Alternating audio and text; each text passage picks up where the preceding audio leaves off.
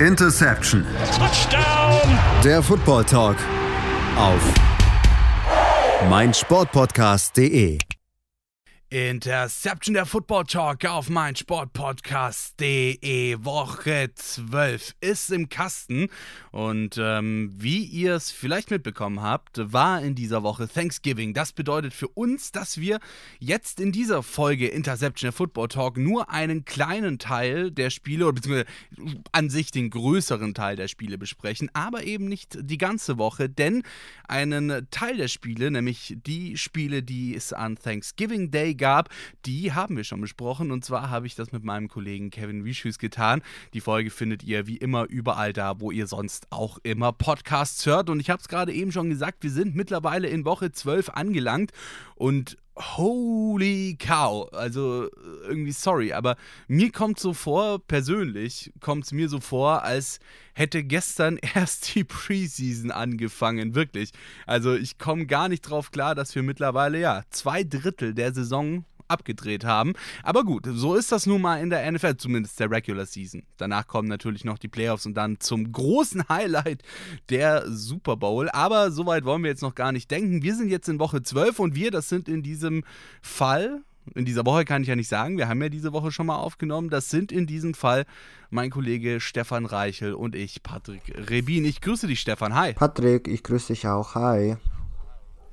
Ja, ich habe es gerade eben schon gesagt, die Thanksgiving Games, die haben wir schon abgedreht. Die sind schon durch. Deswegen schauen wir doch jetzt einfach mal im Schnelldurchlauf auf die restlichen Spiele dieser Woche, die wir so hatten und jetzt nicht im Detail besprechen wollen. Die ja, Panthers haben gegen die Broncos gewonnen. Äh, ein 4 und 8 Team, ein 3 und 8 Team. Äh, 23 zu 10. Die Browns haben gegen die Tampa Bay Buccaneers gewonnen und zwar mit 23 zu 17. So. Und ähm, jetzt, ja, hatten wir zuerst das großartige Spiel in München, dass die Buccaneers dann doch relativ deutlich eigentlich dominiert hatten, zumindest in der ersten Halbzeit äh, dann aber auch trotzdem in der zweiten Halbzeit einen relativ ungefährdeten Sieg eingefahren haben. Äh, dann haben wir gesagt, okay, cool, jetzt sind die Jungs in der Bye können sich wieder ein bisschen regroupen und jetzt dann die Niederlage gegen die Browns. Ich wiederhole nochmal, gegen die Cleveland Browns. Stefan, äh, wie passt das für dich zusammen? Ja, das ist irgendwie sehr, sehr dubios, das Ganze, weil eben, ich glaube, nicht nur wir beide, sondern auch viele, viele andere NFL-Zuschauer sich gedacht haben, ja, bei den Buccaneers geht's bergauf, Tom Brady spielt wieder deutlich besser. Eben auch aus dem Spiel von München heraus hat man mit Rashad White dann endlich einen Running Back gefunden, der eben auch ja im Running Game sehr, sehr effektiv ist und es somit insgesamt offensiv ganz anders sein wird, wie es noch am Anfang der Saison war. Und jetzt verlierst du einfach gegen die Cleveland Browns und das sollte einfach nicht der Fall sein, vor allem in so einer, ja, doch auch eng Division. Klar, alle Teams sind mit einem äh, Losing Record innerhalb der NFC South ähm, ja mittlerweile platziert, aber dennoch sind die Buccaneers ja ganz klarer Frontrunner, um, um den Playoffs mitzuspielen. Und dann darfst du dir solche Spiele eben nicht erlauben und auch nicht gegen Jacoby Brissett äh, zu verlieren. Und auch wenn Nick Chubb wieder mal ein gutes Spiel hatte mit 116 Rushing Yards und einem Touchdown, du musst es einfach hinbekommen, als Buccaneer solche Spiele zu gewinnen. Und ähm, was man halt auch noch sagen muss, sie hatten jetzt also lang genug Zeit. Sie hatten schließlich auch die Bye Week jetzt nach München, konnten sich eigentlich gut genug auf den auf den auf die Browns vorbereiten, aber auch zum Beispiel für Spieler, die vielleicht etwas lediert waren, dass sie eben jetzt wieder zurückkommen. Und irgendwie hat alles leider nicht geholfen bei den Buccaneers. Das ist irgendwie sehr, sehr merkwürdig, das Ganze. Und ich weiß ehrlich gesagt auch noch nicht so recht, was ich drauf geben soll. Ob das jetzt eher ein Ausrutscher war oder ob man vielleicht nicht einfach schon zu optimistisch bei den Buccaneers war.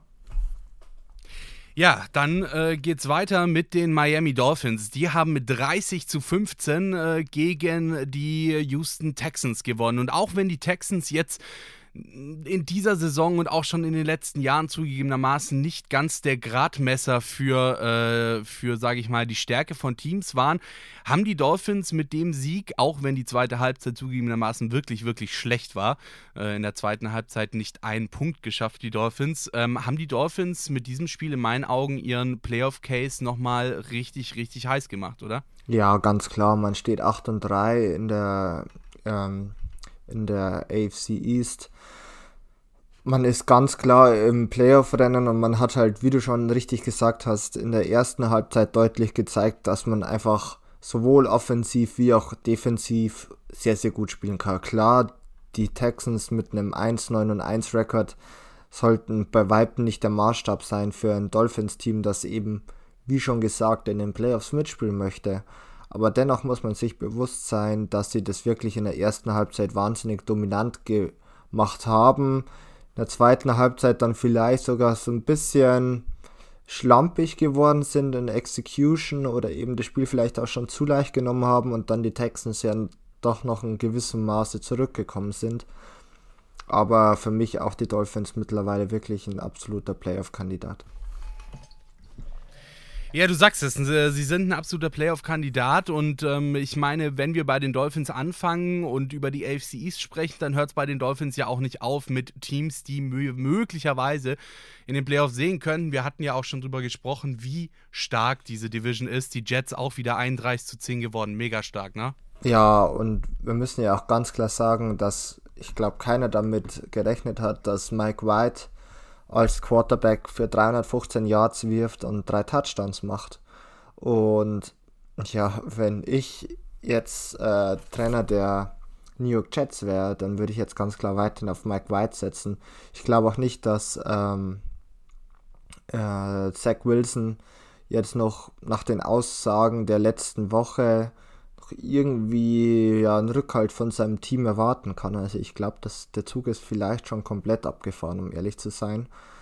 Aber natürlich für die Jets umso besser, dass man gleich einen ja, adäquaten Ersatz, wenn nicht sogar eine Verbesserung in den eigenen Reihen hat. Jetzt stellt sich halt nur die Frage, dass auch wirklich der Mike White das auf die ganze Saison hinbekommt oder besser gesagt in den nächsten Spielen hinbekommt. Mit 7 und 4 bist du auch absolut im Playoff-Ranking, äh, Playoff-Rennen dabei und dass vor allem natürlich im in den Playoffs nochmal ganz andere Spiele sind, da braucht man glaube ich gar nicht darüber reden. Aber trotzdem wirklich eine sehr, sehr gute Leistung der Jets und ich glaube, da kann man drauf aufbauen, auf das Ganze, auch offensiv gesehen, nicht nur defensiv. Die Bengals, die haben gegen die Titans gewonnen. Ähm, die beiden Teams ja sehr, sehr eng beieinander. Beide stehen aktuell bei 7 und 4. Äh, die Bengals mit 20 zu 16 gewonnen. Ähm, die Washington Commanders, die haben die Falcons besiegt. Äh, und das wird dich, mein Lieber, ganz besonders wurmen. Ähm, zumal das auch wieder so ein Spiel war, das hätten die Falcons durchaus gewinnen können, um das mal so zu sagen. Äh, 19 zu 13 hat Washington dieses Spiel gewonnen. Äh, die Story, jetzt habe ich, hab ich mich gerade fast verplappert hier. Ähm, die Raiders haben gegen die Seahawks mit 40 zu 34 gewonnen und das ist eine Überraschung, weil die Seahawks stehen deutlich besser da, als wir sie erwartet hätten und haben, wo wir wieder den Bogen zu München zurückspannen können, ja auch durchaus in München, sage ich mal, Antworten auf die Fragen der JournalistInnen gehabt, ähm, was sie jetzt machen müssen, um sich nach der Niederlage gegen die äh, Tampa Bay Buccaneers wieder zu regroupen, oder? Ja, also zum einen hätte ich nicht gedacht, dass die Raiders gewinnen. Es hat ja schon im ersten Drive der Raiders ganz schlecht ausgesehen, als äh, Derek Carr verletzt am Boden lag und man gar nicht wusste, ja, was jetzt überhaupt der Fall ist. Ähm, Im Endeffekt hat er jetzt ja, drei Touchdowns geworfen, 295 Yards und auch Josh Jacobs hat mit 229 Rushing Yards wirklich ein sehr, sehr gutes Spiel abgeliefert. Und ja, bei den Seahawks war auch Geno Smith wieder sehr gut unterwegs mit 300 Passing Yards oder 328, um wirklich genau zu sein. Und was wir damals auch schon bemerkt haben, ist, dass bei den Seahawks das Running Game gar nicht mehr funktioniert. Und das war auch wieder einer der Gründe, warum ich behaupten würde, dass die Seahawks verloren haben. Also bei 14 Attempts für 26 Yards für Kenneth Walker zeigt einfach, dass man den Ball durch das Laufspiel überhaupt nicht effektiv laufen konnte. Und das waren einfach ja, Themen, die die Wochen davor deutlich besser funktioniert haben. Dann habe ich auch noch ganz, ganz oft gehört, dass vor allem die Seahawks-Fans nicht mit den Entscheidungen der äh, Referees zufrieden waren oder dass sie insgesamt nicht mit der Leistung zufrieden waren. Und das kann ich total nachvollziehen. Also als Seahawks darfst du nicht gegen die Raiders in der, in der die aktuellen Verfassung verlieren und vor allem nicht den Raiders 40 Punkte äh, ja, erlauben. Auch wenn man natürlich sagen muss, dass die Raiders wahrscheinlich einen Großteil der Saison mittlerweile vor allem offensiv auch unter den Erwartungen gespielt haben. Aber dass sie eben jetzt gegen die Seahawks so einen Turnaround schaffen, sollte eigentlich nicht der Fall sein. Ja, da gebe ich dir absolut recht.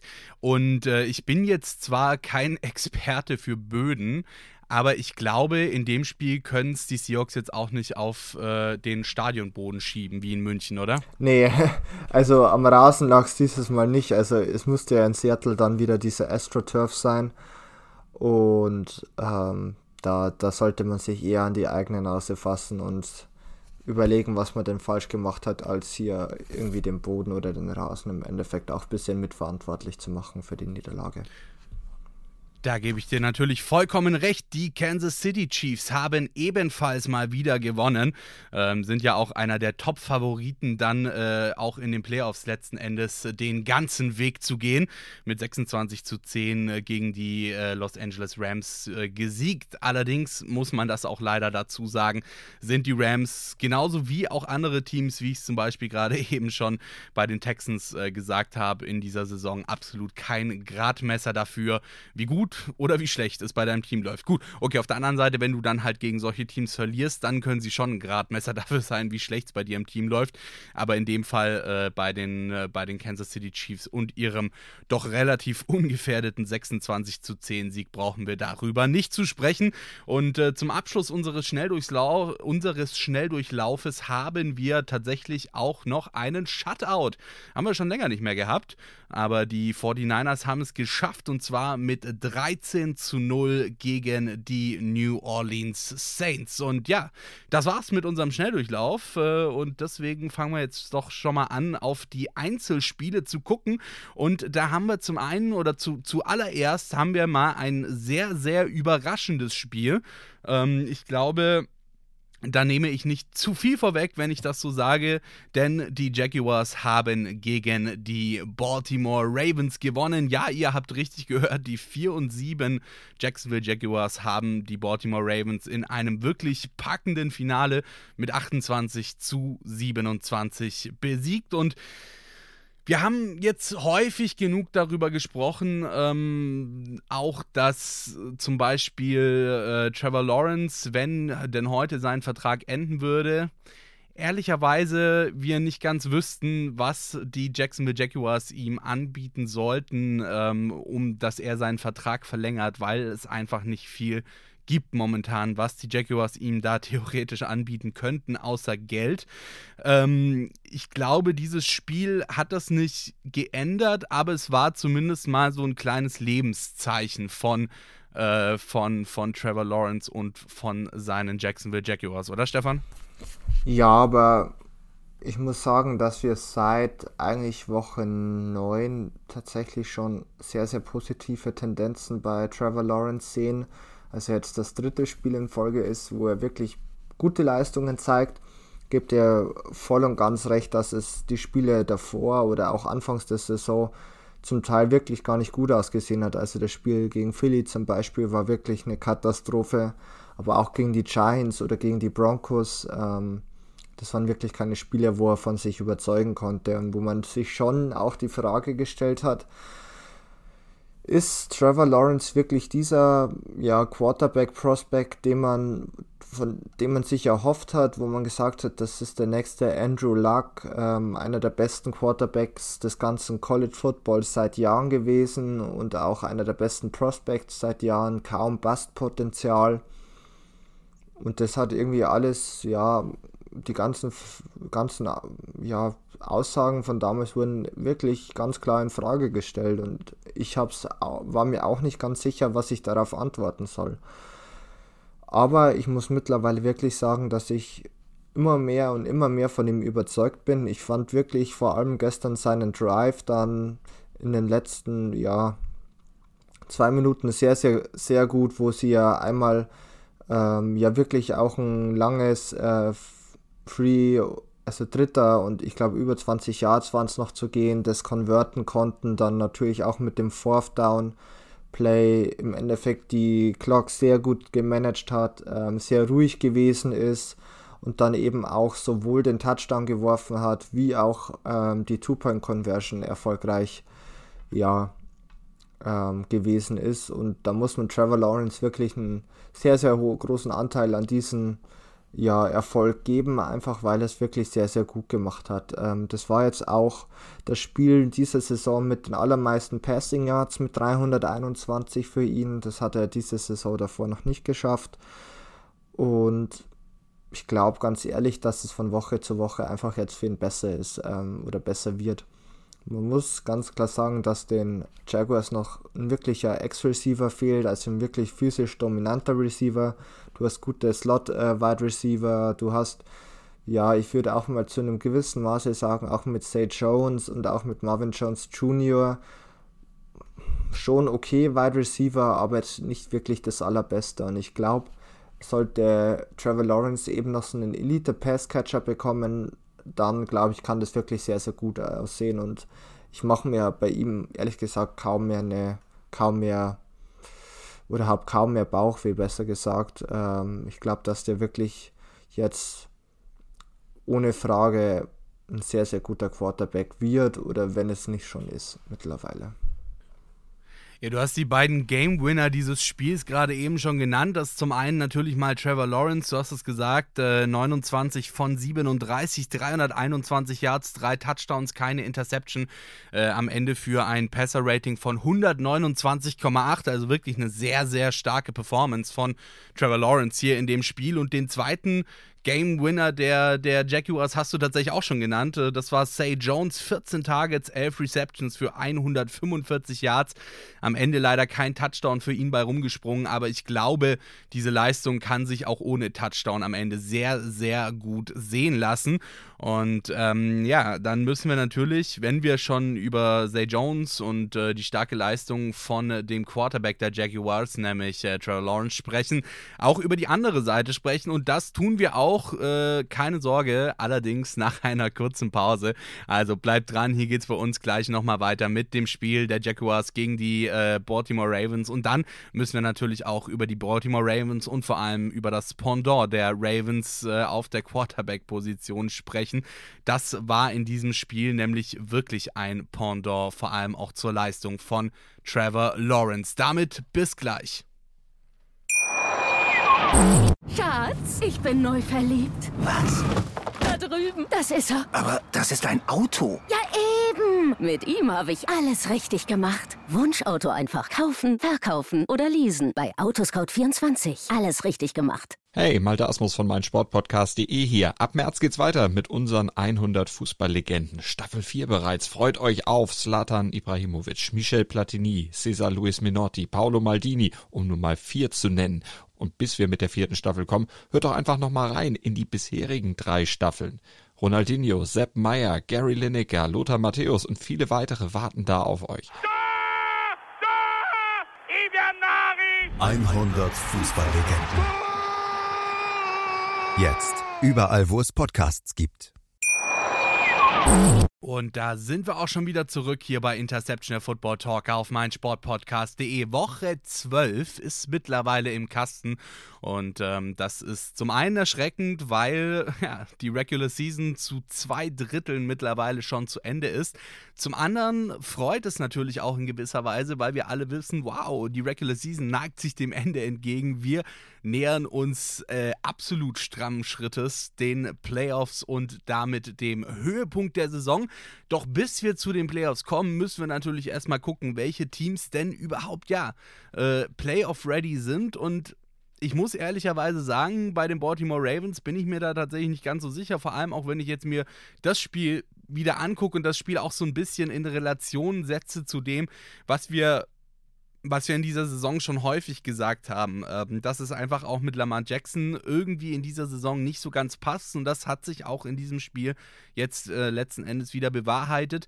Gerade mal die Hälfte seiner Attempts angebracht, 16 von 32 für 254 Yards, einen Touchdown und ein Passer-Rating von 87,2 und damit halt wirklich, wie ich es auch vor der Pause schon angekündigt habe, ja, im Grunde genommen das Pendant und das krasse Gegenteil zu dem, was uns der ja auch viel gescholtene Trevor Lawrence in diesem Spiel der Jaguars gegen die Ravens gezeigt hat. Ja, es war sicherlich nicht die beste Saisonleistung von Lama Jackson. Er war eben, wie du schon gesagt hast, auch dadurch, dass er nur 50% seiner Pässe angebracht hat, sicherlich einer der Gründe, warum es für die Ravens am Ende dann nicht gereicht hat. Man muss ganz klar sagen, dass man sich von ihm immer noch etwas mehr im Passing Game einfach erwartet. Ich meine, im Running Game war es auch dieses Mal nicht schlecht. 14 äh, Attempts für 89 Yards. Also auch hier wieder der Leading Rusher seines Teams gewesen. Aber es sind einfach für mich zwei Faktoren, die einfach dazu führen, dass die ja, Ravens Offense nicht so funktioniert. Zum einen finde ich immer noch fehlt dieser klare Nummer 1 Running Back. Ähm, klar, Gus Edwards, 16 Attempts für 52 Yards, war jetzt nicht wirklich gut. Und auch seine Backups, den Justice Hill oder Kenyon Drake, ähm, die wirklich kaum Attempts bekommen haben, konnten ja in diesen wenigen Versuchen dann nicht wirklich dafür sorgen, dass sie einen Impact auf das Running Game haben. Bedeutet also, dass man eigentlich als ja, Verteidiger fast nur vor Lama Jackson als Angst haben muss als Runner und äh, nicht vor den Running Backs der Ravens an sich. Und zum Zweiten muss ich auch sagen, ist für mich das ja, Passing Game einfach nicht gut. Also klar, zum Beispiel äh, Josh Oliver hat als ja, Tyrant Nummer 2 oder eigentlich sogar Tyrant Nummer 3 hinter Isaiah Likely, der aber eben dieses Spiel verletzt ausgefallen ist, ähm, ja wirklich gut performt mit 76 Yards und einem Touchdown. Und auch Deshaun Jackson, der mittlerweile gleich 35 Jahre alt ist, hat ja 74 äh, Reception Yards gehabt, also auch hier wirklich eine gute Leistung. Aber zum Beispiel von Mark Andrews die komplette Saison zwar schon 601 Yards und 5 Touchdowns, aber irgendwie war es auch die Saisons davor schon deutlich besser. Klar, auch zum Teil verletzt gewesen. Ich weiß nicht, ähm, ob er nicht diese Verletzung immer noch ein bisschen mit sich zieht. Aber irgendwie so das Problem der letzten Jahre der Ravens, dass einfach vor allem dieser Top-Pass-Catcher fehlt, ähm, die ist leider immer noch gegeben. Und eben, wenn dann eben auch ein Mark Andrews nicht so performt, wie man sich von ihm erwartet, dann wird es für die Passing Offense umso schwerer, das Ganze. In dem Spiel haben wir wieder ein Problem gesehen, das wir jetzt auch schon häufiger angesprochen haben bei den Baltimore Ravens. Äh, und das Problem bleibt leider jetzt auch der Ball sozusagen äh, bei Lamar Jackson liegen. Ähm, du hast es schon leicht angesprochen, ähm, beziehungsweise ich habe es auch davor schon teilweise angesprochen. Ähm, als Quarterback war Lamar Jackson in dem Spiel nicht gut. Das muss man einfach so klar und deutlich sagen. Ähm, das zeigt uns das Passer-Rating, das zeigt uns ähm, seine Ratio von äh, Attempts to Completions.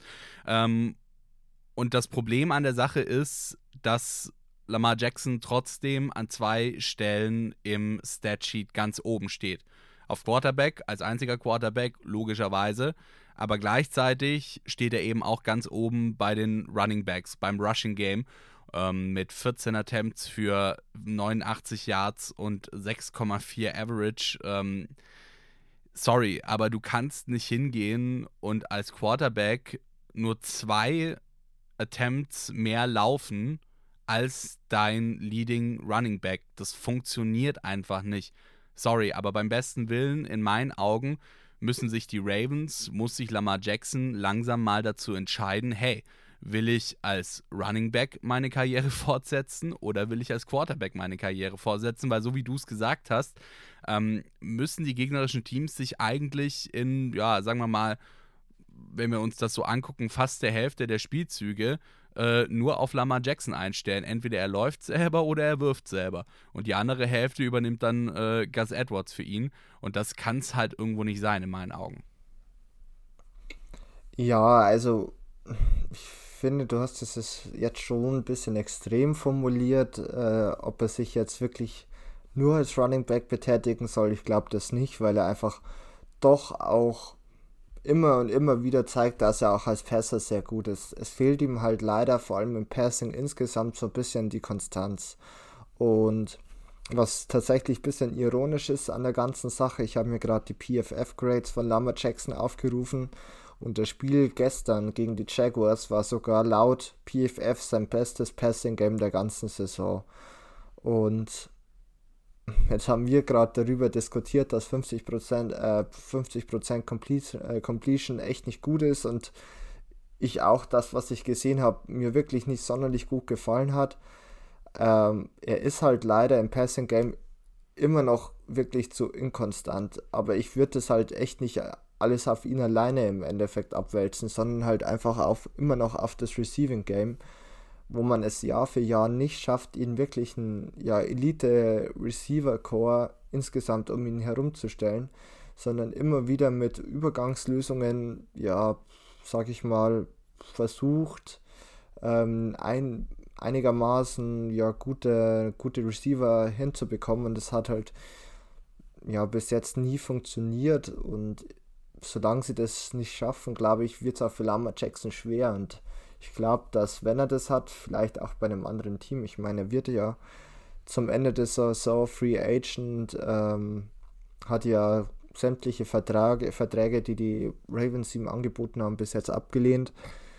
Natürlich haben die Ravens auch die Option, im Endeffekt den Franchise-Tag zu geben, aber ist halt die Frage, ob es nicht bei einem anderen Team sogar auch im Passing Game nochmal deutlich besser wäre mit Lama Jackson. Gut, Franchise Tag ist nochmal eine andere Geschichte und eine andere Diskussion, halte ich persönlich nicht viel von, weil naja, sorry, wenn ein Spieler wechseln will und raus will, dann bringt er ja auch nicht seine ganze Leistung. Aber wie gesagt, das ist eine andere Diskussion. Da können wir, glaube ich, auch einen äh, kompletten Podcast mitfüllen. Dann würde ich sagen, war es das erstmal vom Spiel der Baltimore Ravens gegen die Jacksonville Jaguars und wir schauen zu unserem nächsten Spiel und das war ebenfalls wieder ein sehr, sehr spannendes Spiel, das ja am Ende sehr, sehr knapp gewonnen wurde und zwar von den äh, Los Angeles Chargers, die mit 25 zu 24 25 gegen die Arizona Cardinals gewonnen haben. Und ähm, ja, die Los Angeles Chargers sind ja auch eins unserer Sorgenkinder so ein bisschen, ne? Ja, ich würde auch die Cardinals als Sorgenkind mit aufnehmen. Also von beiden Teams hat man sich vor der Saison deutlich mehr erwartet. Also, dass die Cardinals 4 und 8 stehen und man auch sagen muss, okay, die Offense ist wirklich ein absolutes Sorgenkind. Und auf der anderen Seite, dass die Chargers nur 6 und 5 stehen, wo man eigentlich sagt, ja, das Team hat eigentlich keine eklatanten Schwächen. Das führt halt bei beiden Teams dazu, dass man wirklich bis jetzt von einer enttäuschenden Saison reden muss. Und das fängt bei beiden Teams auch damit an, dass die Offenses nicht wirklich gut designt sind oder man einfach auch nicht so die Stärken ausspielt, die im Endeffekt ihre Quarterbacks haben. Und bei Kyler Murray hat man es auch gestern wieder gesehen, im Endeffekt nur 191 Passing Yards, eine Interception war auch noch dabei. Das war halt leider wieder mal nicht gut, ähm, bis auf die Andre Hopkins, der ein gutes Spiel meiner Meinung nach gezeigt hat, war da wirklich ja viel Licht und Schatten dabei, vor allem im Receiving Game und eben auch in der Pass Protection, wo man aber auch klar sagen muss, dass bei den Cardinals natürlich ja der etatmäßige, die etatmäßige O-Line ja größtenteils nicht spielt oder schon längere Zeit verletzt ist. Das hat sicherlich auch einen gewissen Impact, aber man muss schon auch sagen, dass es ja jetzt nicht die erste Saison ist, wo man sich über das Playcalling von Cliff Kingsbury äh, im Endeffekt beschwert oder ja kritisiert, sondern dass es einfach schon eine Tendenz ist, die jetzt einige Jahre lang geht und es irgendwie leider bis jetzt noch nicht besser geworden ist. Und auf der anderen Seite muss man sagen, dass ja Justin Herbert gestern ein gutes Spiel abgeliefert hat. Er vor allem ja sowohl mit Josh Palmer, Austin Eckler oder auch mit seinem Wide Receiver Carter wirklich sehr gute ähm, ja, Unterstützung im Passing Game bekommen hat. Aber dass halt auch hier das Running Game bei den Chargers einfach überhaupt nicht funktioniert. Also Austin Eckler 5 Attempts für 20 Yards und äh, Justin Herbert selbst 38 Yards erlaufen. Das ist halt ein sehr, sehr einseitiges Play-Calling. Ähm, ja, ich bin einfach von beiden Teams noch nicht so offensiv angetan, weil da eigentlich deutlich mehr Potenzial dahinter steckt. Sie es aber irgendwie beide immer noch nicht hinbekommen, dass sie es komplett ausnutzen. Jetzt ist natürlich so ein bisschen die Frage, woran es liegt. Ja, ich meine, du hast es gerade eben schon gesagt, sowohl von Kyler Murray als auch von Justin Herbert hat man sich ein bisschen mehr erwartet. Ähm, wir haben in dem Spiel interessanterweise fast genauso wie im Spiel davor auch wieder zwei absolut wahnsinnig verschiedene Seiten der Medaille. Ja, auf der einen Seite Justin Herbert mit 35 von 47, 274 Yards, drei Touchdowns, keiner Interception und ein Passer-Rating von 109,7. Auf der anderen Seite Kyler Murray mit 18 von 29, was auch noch okay ist. 191 Yards, zwei Touchdowns, einer Interception und ein Passer-Rating von 89,9. Dann hast du eben bei den, ähm, bei den, Car äh, bei den Cardinals, ähm, wo wir ja auch schon viel drüber gesprochen haben, ja, ähm, mit DeAndre Hopkins halt wirklich einen super krassen Receiver. Ähm, du hast mit äh, James Conner einen sehr, sehr starken Running Back, was er, muss man dazu sagen, in dem Spiel auch ganz gut gezeigt hat. Ja, 25 Attempts für 120 Yards, Average 4,8, längster äh, waren 20 Yards. Aber dann hört es halt auch langsam schon auf. Ja, ähm, und auf der anderen Seite da hast du sogar eigentlich vom reinen Talent her noch das talentiertere Team mit Austin Eckler, der ja wirklich einer der, der besten Running Backs ist. Ähm, dann hast du natürlich, der auch gleichzeitig noch fangen kann, was dann bei ihm natürlich so ein, so ein richtig nicer Bonus noch ist.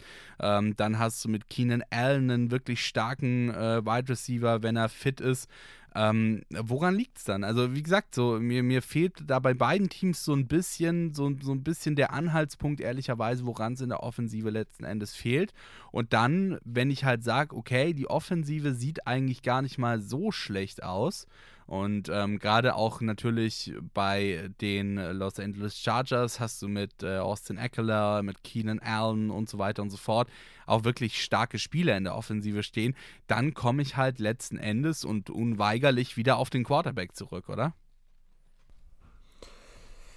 Ja, also ich würde sagen, dass es vielleicht etwas zu einfach gedacht ist. Also klar, muss man auch sagen, okay, du hast wirklich gute, gute Waffen in deinem Team und es liegt und irgendwie bekommt man es trotzdem nicht hin, dass man Punkte produziert.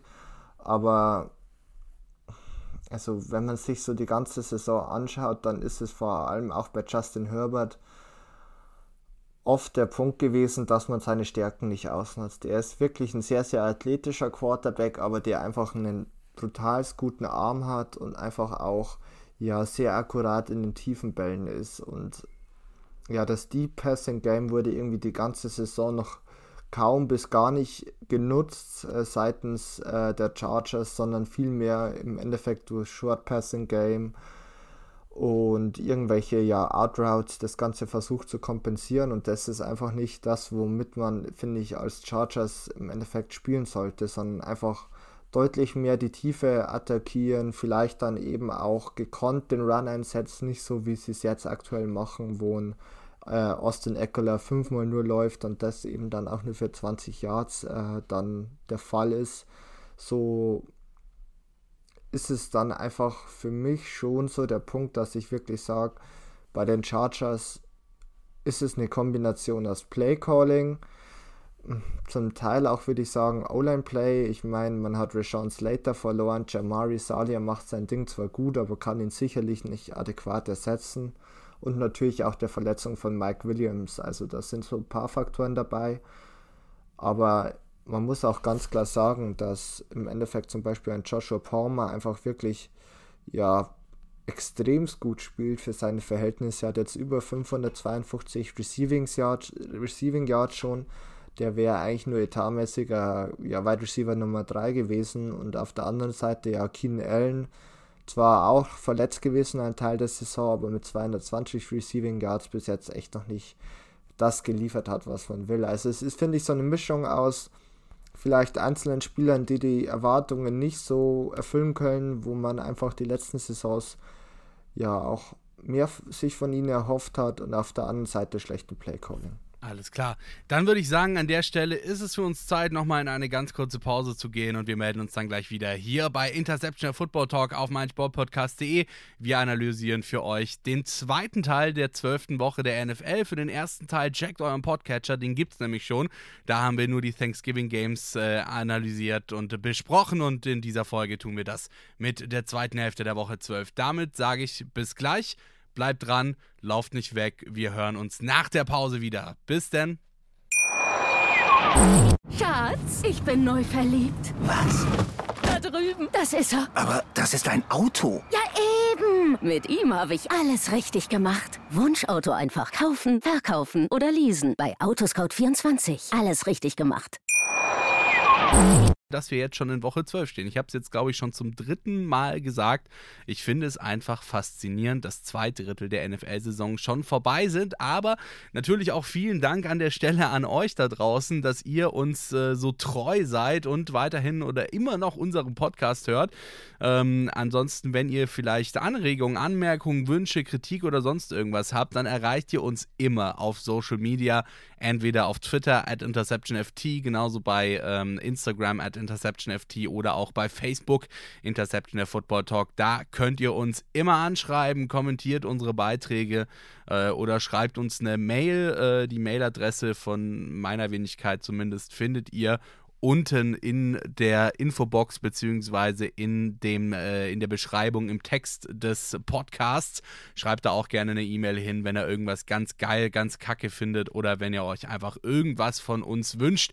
Und äh, nach diesem kurzen Werbeblock Nummer zwei sozusagen geht es hier direkt weiter bei uns und zwar mit der Analyse, mit dem Besprechen der Woche 12. Das machen in dieser Woche Patrick Rebin und äh, Stefan Reichel für euch.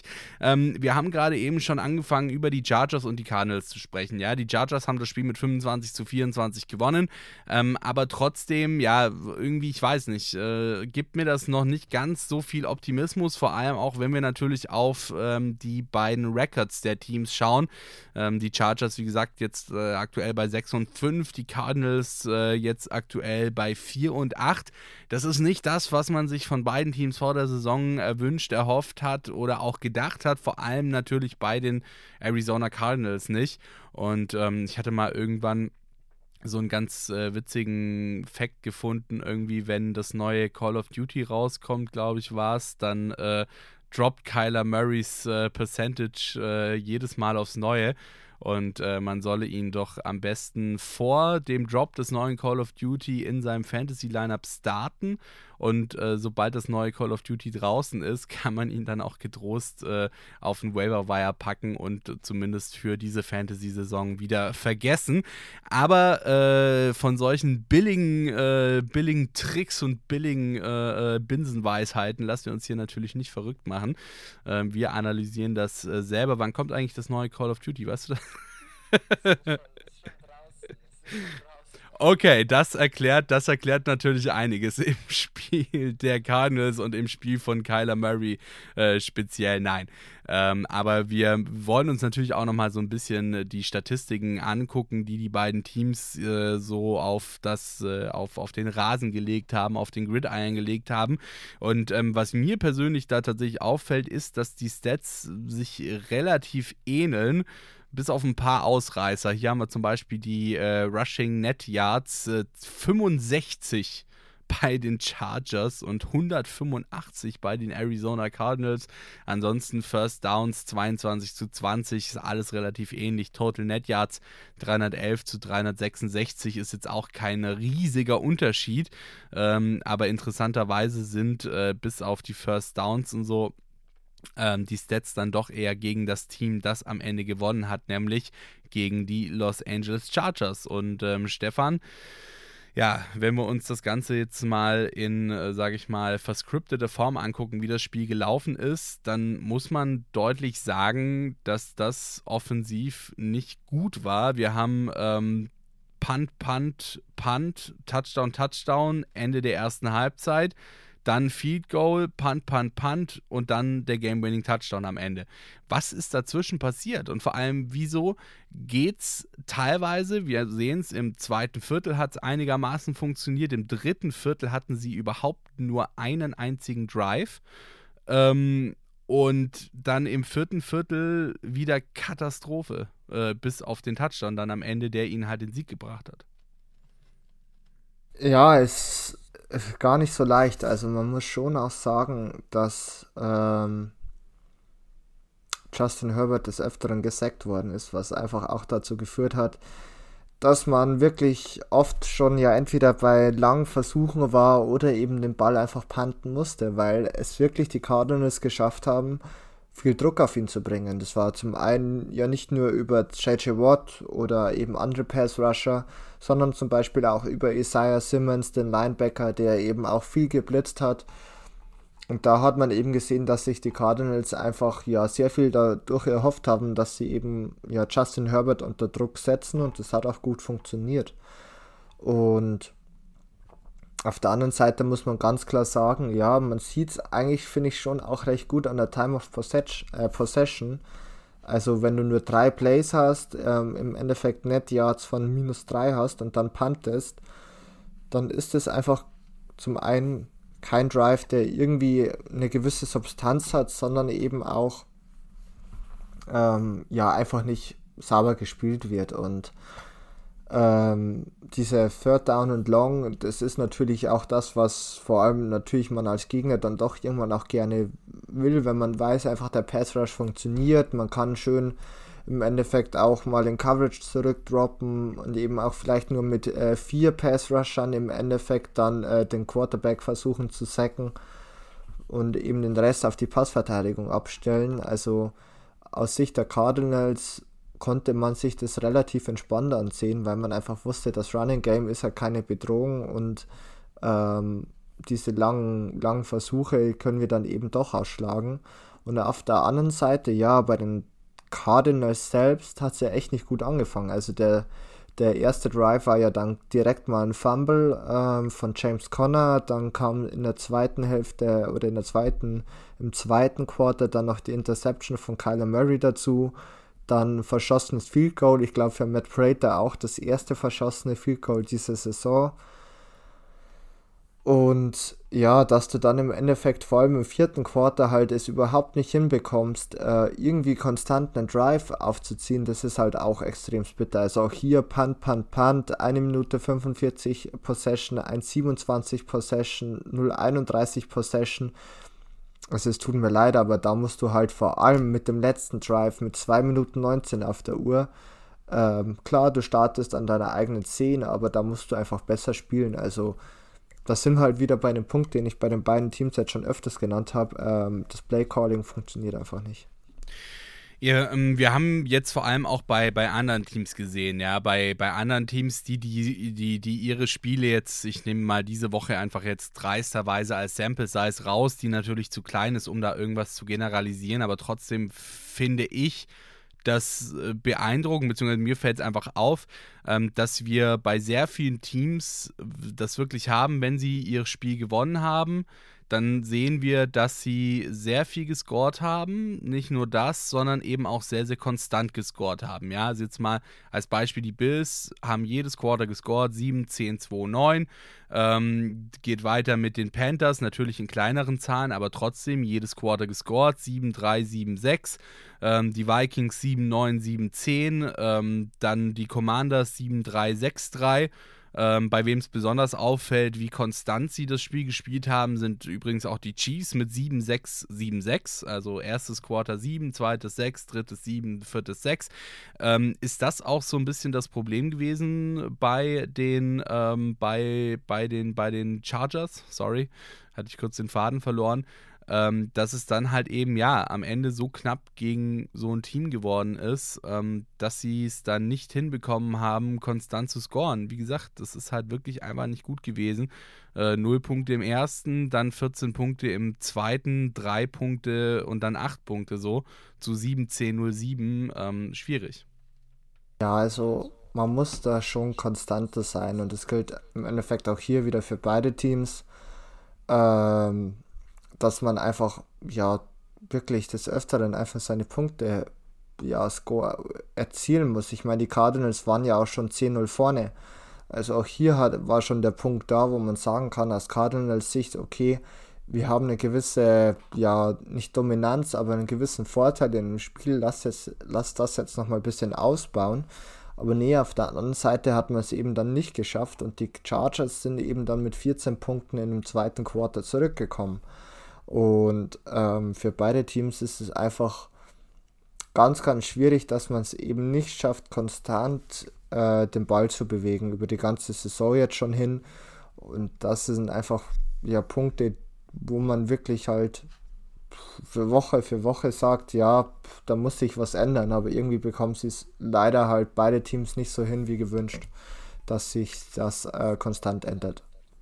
Alles klar, dann würde ich sagen, haben wir aber langsam genug von dem Spiel bzw. über dieses Spiel gesprochen und äh, schauen auf unser letztes Spiel, das wir näher betrachten wollen. Das war das der Green Bay Packers. Die haben gegen die Philadelphia Eagles gespielt und gegen die Philadelphia Eagles verloren. Mit 33 zu 40. Und ähm, ich meine, wir, wir, könnten das jetzt auch einfach aufnehmen und dann einfach irgendwie hier mal so eine Schallplatte abspielen lassen. Ähm, und diese Schallplatte lassen wir dann jede Woche erneut über die äh, Packers sprechen und darüber, äh, was bei den Packers falsch läuft. Ähm, wir haben jetzt auch in dem Spiel gesehen, dass Aaron Rodgers zum Beispiel dann verletzt raus musste. Äh, Jordan Love ist für ihn reingekommen, hat dann zumindest noch neun, äh, neun Bälle werfen können. Aber auch ansonsten schaut das wieder sehr, sehr ungenügend aus, sage ich mal. Der einzige so ein bisschen Lichtblick zumindest war Aaron Jones vielleicht ähm, der 12 Attempts gelaufen ist, aber auch ansonsten AJ Dillon, 8 Attempts für 64 Yards, ist jetzt nicht besonders gut. Ein Touchdown kommt noch dazu. Ähm, Aaron Jones auch im Passing Game äh, ordentlich eingebunden, tatsächlich als ja der etatmäßige Nummer 1 Running Back, vier Targets, drei davon gefangen. Der Nummer 1 Wide Receiver in dem Spiel hatte nur sechs Targets. Ähm, also ich weiß ehrlich gesagt nicht, wohin mit den Packers jetzt in dieser Saison und vor allem dann auch wohin mit den Packers, wenn wir in die Zukunft schauen, weil arg viel besser sieht es ja eigentlich nicht aus. Ich meine, sie haben keine, keine großartigen Langzeitverletzten, die, wo man sagen würde, oh ja, die kommen spätestens dann zur nächsten Saison wieder zurück, sind voll da und nächste Saison hier wieder voll angreifen, ne?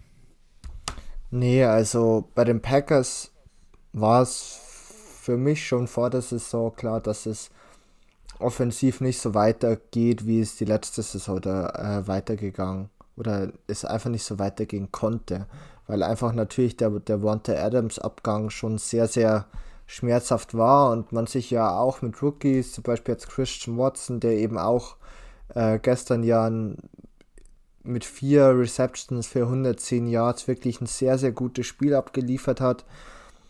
Aber man wusste einfach, dass die natürlich nicht von Tag 1 an einfach konstant solche guten Leistungen abliefern können. Und dahinter ist einfach ja auch das Receiving Game nicht gut. Von Adam Lazar hätte man sich wahrscheinlich deutlich mehr erwartet. Seine 305, äh, 353 Yards diese Saison sind einfach nicht ausreichend, wenn nicht sogar enttäuschend. Und ja, zum Beispiel Randall Cobb oder so, das sind halt einfach Wide Receiver, die nicht die Qualität bringen, die sich wahrscheinlich auch Aaron Rodgers erwartet, aber die man auch von einem NFC-Contender, Super Bowl-Contender erwarten kann. Und das gepaart eben auch damit, dass Aaron Rodgers dieses Jahr echt nicht die allerbesten Leistungen zeigt, ähm, dieses Spiel natürlich auch verletzt gespielt hat, das muss man ganz klar erwähnen und somit nur 11 von 16 ähm, Passes angebracht hat für 140 Yards, davon auch zwei Interceptions geworfen zwei wirklich auch Picks, wo ich nicht sage, ja, okay, ähm, waren jetzt vielleicht die allerschlimmsten Picks, vor allem der zweite Pick war einfach auch perfekt gespielt von dem äh, Safety. Aber dennoch sind es einfach auch von Aaron Rodgers dieses Jahr nicht die Leistungen, die man sich erwartet. Ähm, was aber viel, viel, viel wichtiger ist, ist eigentlich, dass man sich schon vor der Saison gedacht hat, man hat defensiv einfach so eine wahnsinnig gute Qualität, dass man einfach vieles kompensieren kann, was die Offense nicht schafft. Und aktuell ist man in laut äh, Pro, äh, Pro Football äh, Reference nur die 27. Defensive aller NFL-Teams. Ähm, also ja, im absoluten untersten Ende der ganzen NFL defensiv. Und das mit einem Team von einem Rashawn Gary, einem ja Devondre Campbell, einem Quay Walker, einem Eric Stokes, einem Shair Alexander, einem äh, Adrian Amos und einem Donald Savage. Also da sind so viele Spieler dabei, wo ich einfach sage, da ist eine Qualität dahinter, ähm, das kannst du einfach nicht bringen. Und dann 27. zu sein, 40 Yards gegen die Eagles zuzulassen, die einfach ja die Packers in Grund und Boden gelaufen haben. Also das sind, finde ich, fast noch die eklatanteren Probleme, wie es wirklich die Offense ist. Weil ich mir einfach auch von den ja, Receiver nächste Saison vielleicht ja auch einen Schritt nach vorne nochmal erwarte, vor allem von den Rookie-Receivern, aber die Defense macht mir echt ja Sorgen. Ja, du hast es schon vollkommen richtig gesagt. Also wir haben bei den Philadelphia Eagles in diesem Spiel zwei Spieler gesehen, die, sage ich mal, zusammengenommen im Schnitt 150 Yards pro Spieler gemacht haben. Ja? Äh, Jalen Hurt selber für 157 Yards gelaufen ähm, Sanders für 143 Yards gelaufen. Also beide zusammengenommen wirklich 150 Yards pro Spieler gelaufen und das mit zwei Spielern. Also das ist wirklich völlig verrückt. Dafür muss man auch dazu sagen, ähm, war das Passing Game ein bisschen weak, auch nur 135, äh, 153 Yards. Ähm, der der Top Receiver äh, mit neun Targets und 50 Yards, okay ähm, zu vernachlässigen. Aber also, sorry, das, das lässt mich nachts nicht schlafen, wenn ich das sehe, dass da zwei Spieler, dass du als Defensive, und ich meine, du hast die Namen genannt, ja, das sind ja jetzt wirklich, das ist keine, keine, keine Durchlauferhitzer-Defensive, dass die, äh, die die Packers da aufgestellt haben. Und dass du bei diesen Namen zwei Spielern, dem einen 157 Yards, dem anderen 143 Yards erlaubst, ist, es geht nicht in meinen Kopf rein, ehrlicherweise. Vor allem, dass du dann auch sagst, okay, hey, ähm, der Quarterback läuft und wir, wir erlauben es dem Quarterback als längsten Lauf 42 Yards zu machen. Digga, 42, was ist da los? Ernsthaft. Also das ist für mich, da gebe ich dir vollkommen recht, ähm, das ist für mich vollkommen unverständlich und ähm, dass du, dass du dann, sage ich mal, wenn du, das ist ja schon nicht mal mehr Schweizer Käse. Ich würde, wenn mein Schweizer Käse so aussehen würde, würde ich den wahrscheinlich zurückgeben und sagen, Junge, guck mal, in dem Käse sind mehr Löcher als Käse. Weißt du, wie ich meine? Ja, also es war einfach defensiv auch so schlecht gecallt. Man hat gefühlt nie bemerkt, dass in gewisser Weise ein Spy oder ein QB Contain gespielt wurde. Also Jalen Hurts konnte da wirklich tun und lassen, was er will. Ähm, das haben die Eagles auch sehr gut ausgenutzt mit wahnsinnig vielen designten Quarterback-Runs. Und eben das in Kombination mit Miles Sanders. Man muss ganz ehrlich sagen, die Eagles mussten nicht laufen. Sie mussten es einfach nicht. Vielleicht haben sie sich sogar gedacht, ich meine, Jalen Hurt spielt als Passer nicht schlecht, aber ähm, das Risiko zu passen wäre wahrscheinlich und somit das Spiel zu verlieren, wäre wahrscheinlich größer gewesen, als einfach penibel sein, ja, einfach den Gameplan runterzuspielen, einfach zu laufen, zu laufen und zu laufen, weil es einfach gut funktioniert hat. Und auf der anderen Seite, ja, hat äh, Jalen Hurts immer noch zwei Touchdowns geworfen. Ähm, ja, sowohl AJ Brown wie auch Devonta Smith eigentlich ganz gut bedient also aus Sicht der Eagles ist es wirklich sehr gut gelaufen. Das Einzige, was man auch hier sagen muss, 33 Punkte gegen die Packers sind wahrscheinlich schon zu viel äh, für eine Defense, die in den Top 10 der NFL ist, auf Platz 9. Ähm, gegen ja eigentlich eine strugglende Offense in den Packers ist es dann doch zu viel insgesamt. Ja, da gebe ich dir natürlich absolut recht, aber sie haben es am Ende gewonnen, dieses Spiel. Äh, sie haben es am Ende hinbekommen, dieses Spiel zu gewinnen. Und ähm, ich denke mal, das ist auch das, was man abschließend über dieses Spiel sagen kann. Und ich finde auch arg viel mehr muss man dazu nicht sagen, außer dass halt eben, ja, die Packers sich langsam wirklich mal äh, dran setzen sollten, um zu reflektieren, um ihre eigene Saison zu reflektieren, auch das, was ihr Team ihnen zeigt, zu reflektieren ähm, und dann sich auch selber mal so ein bisschen, ähm, sage ich mal, vielleicht zu grounden und zu überlegen, hey, wo ist eigentlich aktuell unser Ceiling und dann natürlich auch vor allem, weil, also sorry, aber wir werden diese Packers dieses Jahr nicht in den Playoffs sehen.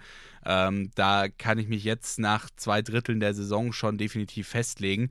Ähm, heißt, du hast dann eine wirklich lange Offseason, eine längere Offseason, als du es normalerweise gewöhnt bist als Green Bay Packers ähm, und vor allem auch eine Offseason, die lang genug ist und lang genug sein sollte, um dann wirklich zu reflektieren, hey, wo, wo stehen wir aktuell? Ähm, und an welchen Stellschrauben des Teams lässt sich jetzt aktuell gerade so drehen, dass wir dieses, dass, dass wir, dass wir dieses Ceiling, das wir jetzt momentan haben, erhöhen, beziehungsweise dass wir so etwas, was wir diese Saison zeigen, nicht mehr zeigen müssen, beziehungsweise dann auch eben unseren Fans, hey, ähm, die zugegebenermaßen auch so ein bisschen erfolgsverwöhnt sind von den letzten Jahren ähm, mit einem der besten Quarterbacks äh, der Liga in ihren Reihen, dass sie diesen Fans dann eben auch wieder das geben können, was die Fans von ihnen wollen und was die Fans von ihnen erwarten. Ähm, und ich glaube, das ist dann erstmal das Wichtigste für die Green Bay Packers an dieser Stelle. Vielleicht können sie damit auch jetzt schon anfangen, ja, weil ich meine, sorry, aber die Saison ist äh, in meinen Augen gelaufen, zumindest so gut wie gelaufen, wenn nicht sogar schon komplett gelaufen. Heißt, ähm, die Packers sollten jetzt mehr als genug Zeit haben, dann auch jetzt schon anzufangen zu reflektieren. Für euch ist die Saison natürlich noch nicht gelaufen, für uns genauso wenig. Ähm, und dementsprechend äh, dürft ihr, sollt ihr, müsst ihr gerne wieder einschalten, wenn es nächste Woche wieder heißt Interception Football Talk auf meinsportpodcast.de. Und keine Sorge, äh, ja, Thanksgiving ist nur einmal im Jahr, dementsprechend kommt nächste Woche dann auch wieder äh, nur eine Folge. Heißt, äh, ihr könnt euch dann diese eine Folge wieder wunderbar über die komplette Woche aufteilen, bis es dann äh, wieder heißt Interception Football Talk auf meinsportpodcast.de. Ich habe es vorhin schon gesagt, schaut gerne mal auf unseren Socials vorbei, at InterceptionFT, sowohl bei Twitter als auch bei Instagram und Interception Football Talk auf Facebook. Damit verabschiede ich mich für diese Woche von euch, wünsche euch ganz viel Spaß bei Woche 13 und wie gesagt, ne, also schön dranbleiben, langsam gehen wir in die heiße Phase und langsam aber sicher gehen wir mit heißen Schritten in Richtung Playoffs. Bleibt dran, schaltet wieder ein, wir hören voneinander. Ciao, ciao. Interception. Touchdown. Der Football Talk auf meinsportpodcast.de. Schatz, ich bin neu verliebt. Was? Da drüben. Das ist er. Aber das ist ein Auto. Ja, eben. Mit ihm habe ich alles richtig gemacht. Wunschauto einfach kaufen, verkaufen oder leasen. Bei Autoscout24. Alles richtig gemacht. Wie baut man eine harmonische Beziehung zu seinem Hund auf? Puh, gar nicht so leicht. Und deshalb frage ich nach, wie es anderen Hundeeltern gelingt, beziehungsweise wie die daran arbeiten. Bei Iswas Dog reden wir dann drüber. Alle 14 Tage neu mit mir, Malte Asmus und unserer Expertin für eine harmonische Mensch-Hund-Beziehung, Melanie Lippisch.